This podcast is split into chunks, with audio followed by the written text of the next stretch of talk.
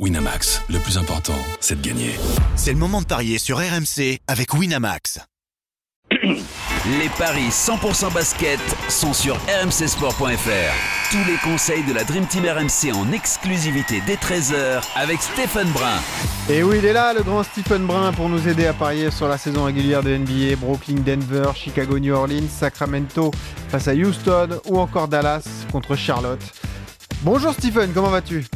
Moi, je vais pas très bien, les amis. Je vais pas très bien. Je suis en déprime. Eh oui, on va en parler avec Christophe Payet, notre expert en paris sportif. Salut Christophe. Salut messieurs, bonjour à tous. C'est vrai qu'il se passe des trucs de dingue en NBA, des transferts de dernière minute. On va vous faire un point, mais juste un bilan comptable. Euh, sale soirée pour nous hier soir, hein, Christophe. Eh oui, Stephen 0. Et pour moi, c'est 1 grâce à la victoire de Memphis face à Minnesota. Ouais. Toronto a gagné à Philadelphie, les Clippers ont gagné à Charlotte et les Lakers avec euh, LeBron James ont perdu à Indiana, mais ils ont même pas perdu, ils ont pris une énorme trempe. Euh, donc bah, le résultat est 136 à 94, c'est la pire défaite en carrière pour LeBron James.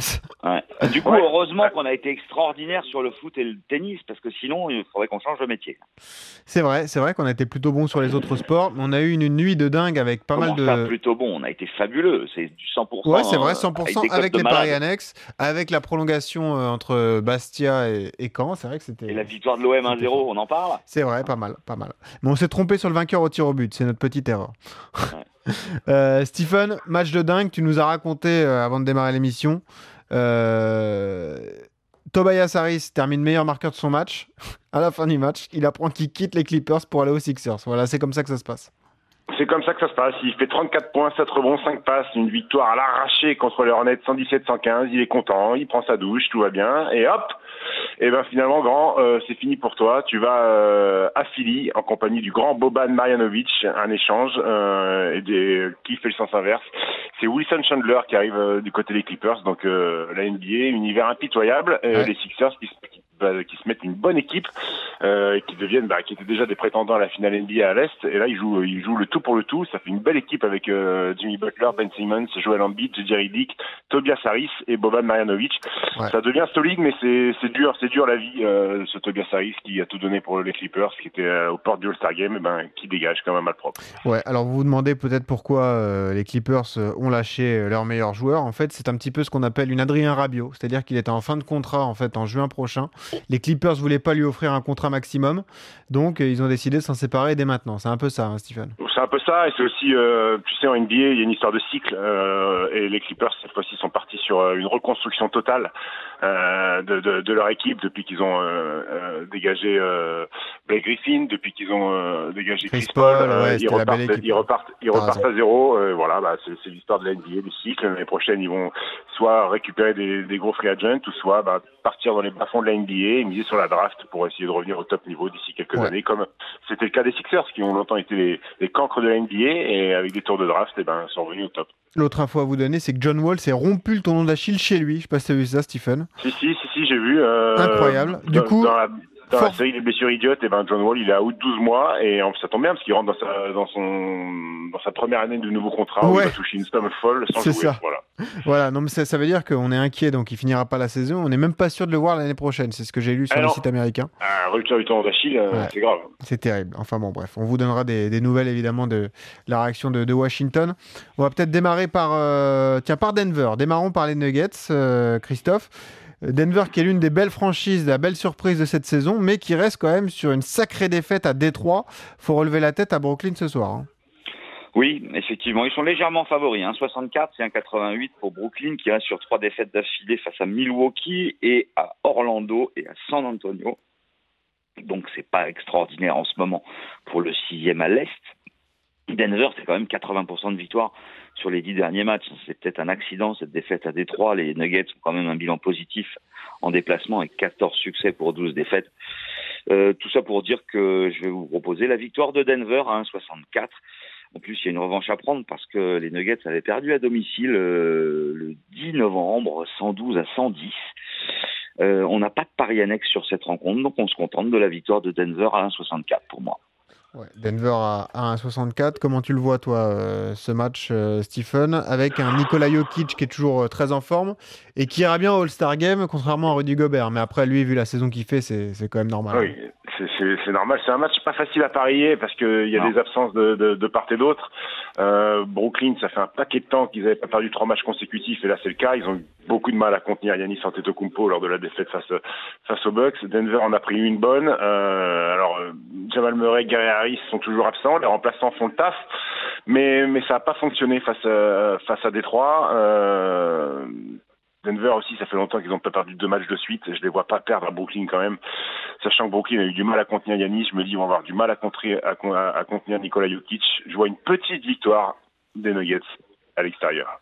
On est d'accord. Pour l'instant, c'est un 64 et entre 1 et 10, ce sera aux alentours de 2,40. On n'a pas de volume non plus, hein, Christophe. Ok. Rien du tout sur ce match-là, on les a sur tous les autres. Très bien. Passons donc euh, au match entre Chicago et New Orleans. Euh, là, ça fait moins rêver Évidemment, c'est pas une très belle affiche, mais au niveau des codes, ça peut faire gagner de l'oseille, ça, Christophe. Voilà, parce que les, matchs à 1-0-4, on va pas vous les proposer. En revanche, quand c'est Chicago à 1-72, la Nouvelle-Orléans à 1-78, là, ça devient plus compliqué et on a besoin forcément de l'avis de Stephen Brun. La Nouvelle-Orléans qui s'était imposée face à Chicago euh, déjà dans la saison. Et les Bulls, c'est tout simplement catastrophique. Ils ont gagné 5 matchs à domicile sur 25. 20 défaites sur leur parquet. Imagine pour les supporters des Bulls ce que ça doit être. Ah ouais. Euh, sur les six derniers matchs, une victoire à Miami, sinon que des défaites, et ça fait même 80% de revers sur les dix derniers matchs. Je joue la victoire d'Orlando, de, euh, de la Nouvelle-Orléans à 1,78, bien que ce soit pas extraordinaire non plus, puisque cette franchise a aussi 80% de défaites et reste sur trois revers consécutifs. Et Chicago me paraît quand même beaucoup plus faible sur le papier que la Nouvelle-Orléans. Il y a toujours le problème Anthony Davis, il est toujours là pour l'instant à, New Orleans, euh, Stephen. Les dernières infos des, médias américains, notamment des médias californiens, c'est que euh, en fait Los Angeles a, du mal à faire euh, une offre intéressante pour New Orleans. C'est ce qui bloque pour l'instant. Hein. Ouais, enfin une offre intéressante. Ils ont quand même euh, proposé euh, six joueurs plus deux tours de draft. Euh, donc ils ont arrêté les conversations. Ils attendent une contre-proposition des Pelicans. moi, je comprends pas pourquoi les Lakers ne proposent pas les James contre Anthony Davis. Ils devraient accepter les Pelicans, non? Plutôt que Carrément, ouais, t'as mais, mais non, ça bloque là-dessus. Anthony Davis est prêt à jouer. Il a repris l'entraînement, sauf que mais les Pelicans ne veulent pas qu'il joue avant la fin de la trade deadline qui est jeudi euh, jeudi soir pour nous en France. Est-ce qu'il peut se comprendre hein Oui, bien sûr, parce que s'il se pète, euh, là, il perd de tout. Donc, bah il ne jouera pas contre les Bulls, même s'il est opérationnel physiquement. Euh, il est plus blessé. Euh, les Pelicans, ça qui manque encore beaucoup de joueurs. Hein, Julius Randle, Nicolas Mirotic, Anthony Davis, on l'a dit, et Frick Payton. Oh, il va jouer Chicago, celui-là.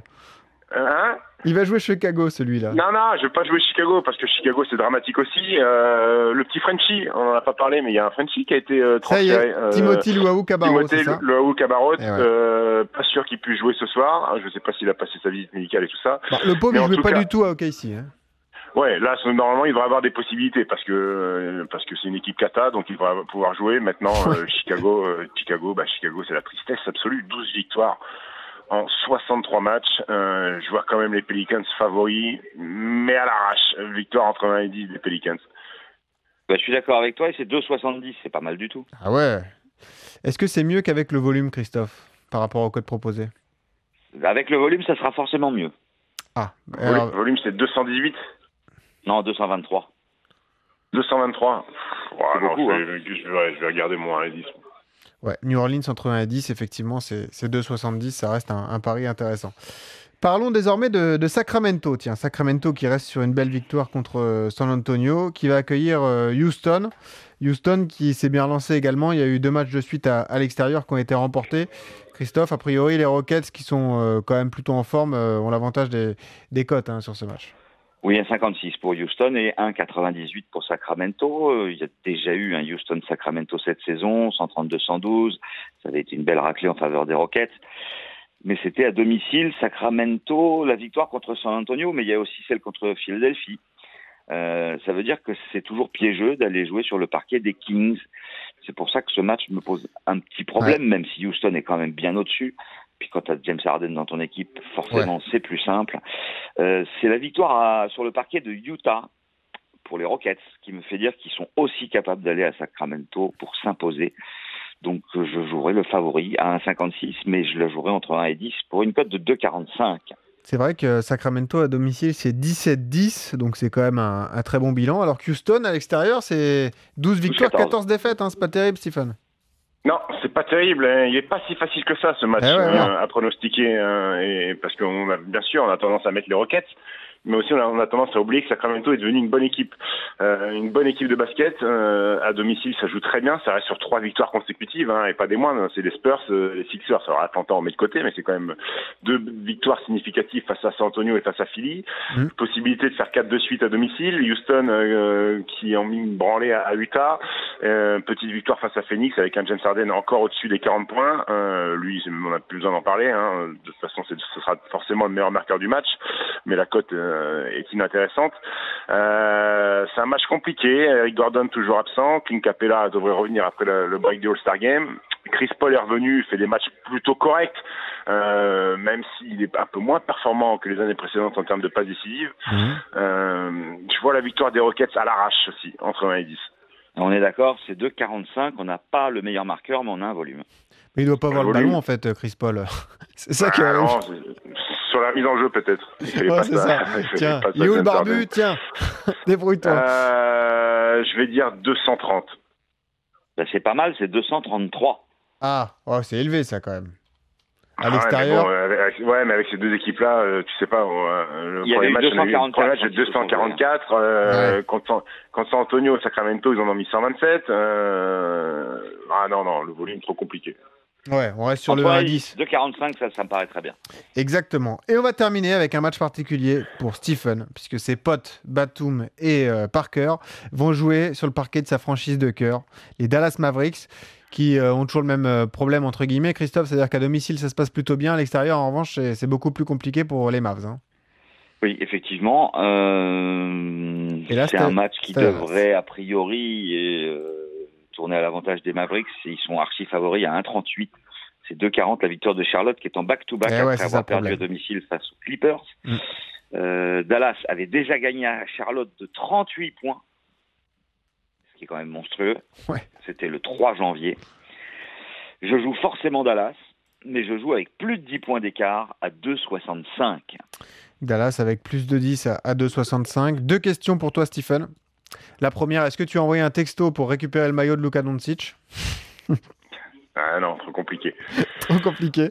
Et la deuxième, est-ce que Doncic va briller au All-Star Game Donc si il fait pas le All-Star Game, il fait Ah, le Rookie Game. Ah oui, c'est vrai. il fait le Rookie Game et concours des meneurs. Alors il a, il a été boudé, on va pas Eh dire oui, boudé, c'est mais vrai, euh, avec le, le vote du public, il était deuxième. Vous vous rendez compte quand même pour un rookie, Bah deuxième oui, mais plus il est grand nombre de énorme, votes derrière, derrière les Brown James, mais après euh, le choix des journalistes et le choix des joueurs l'ont pas élu. C'est pas énormément choquant parce que euh, sur son poste, la conférence Ouest, vous pensez que Russell Westbrook n'était pas starter, Ouais. euh, Clay Thompson n'était pas starter, euh, donc euh, c'était compliqué de grappiller un, un spot, mais ça avait quand même. Il y a un petit qui met les trois points du côté de Golden State, je crois.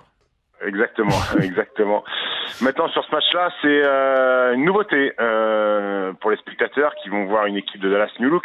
Euh, exit Dédé Jordan, exit Dennis Smith Eh Jr., oui. exit Wesley Matthews. Euh, bienvenue à Kristaps Porzingis qui ne jouera pas Non, avant l'année prochaine. Ouais. Mais Trey Burke, Tim Hardaway Jr. et Courtney Lee vont être en tenue. Euh, le souci, c'est qu'ils ont perdu Dédé Jordan qui était euh, enfin le pivot dominant que, dont les Mavs avaient besoin. Et ils ont plus vraiment, je sais pas comment ils vont se débrouiller. Ils vont faire jouer euh, Powell ou le Tunisien Salah Mejri. En face, c'est Charlotte Hornets qui a pas de gros pivot dominant. Donc ça, c'est le, le côté positif des choses d'affronter une équipe comme, comme Charlotte. Euh, c'est pour ça que je vois Dallas gagner, mais je vais y aller entre 1 et 10. Euh, Ah, je vais oui. y aller entre 1 et 10 parce que euh, nouvelle équipe, parce que plus de pivot dominant. Euh, et voilà, tout simplement. C'est coté à 2,30. Entre 1 et 10 à 2,30. Et le volume Mais- là-dessus, Stephen Ah, pardon. Non, je voulais juste rajouter, euh, moi je tenterais bien un coup. La victoire de Dallas par plus de 30 points, elle est cotée à 20. Alors, ça t'abuse un peu quand même. 30, c'est beaucoup. Ils en ont mis 38 à l'aller. Ouais, mais c'était c'était pas la même configuration Je d'équipe. sais, mais et- Charlotte, Charlotte est en back-to-back. Non, Ça va mais être là, ça fait trop. hein. Là, ça fait un peu trop, peut-être. T'en fais un peu, Christophe. Je pense que t'as gagné Bon, le poker ok, lundi et tu penses que je, tu, je- tu penses que t'es chaud. Je, je le conseille et je le joue et demain on en reparle. Ok. D'accord, très bien. Bon, Steve, tu restes entre 1 et 10 Moi, je reste entre 1 et 10, euh, avec meilleur marqueur euh, Lucas Doncic 2,05. et On un volume de 223 points.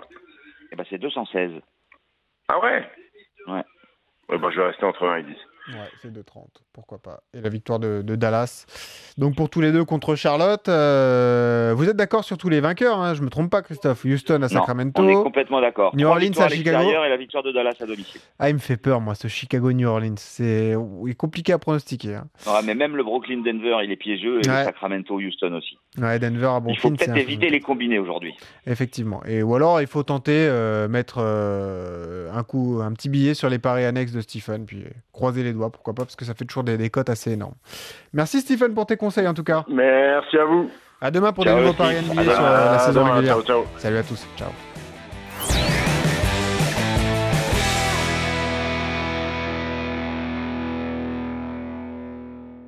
Winamax, le plus important, c'est de gagner. C'est le moment de parier sur RMC avec Winamax. Les jeux d'argent et de hasard peuvent être dangereux. Perte d'argent, conflits familiaux, addiction. Retrouvez nos conseils sur joueurs-info-service.fr et au 09 74 75 13 13. Appel non surtaxé.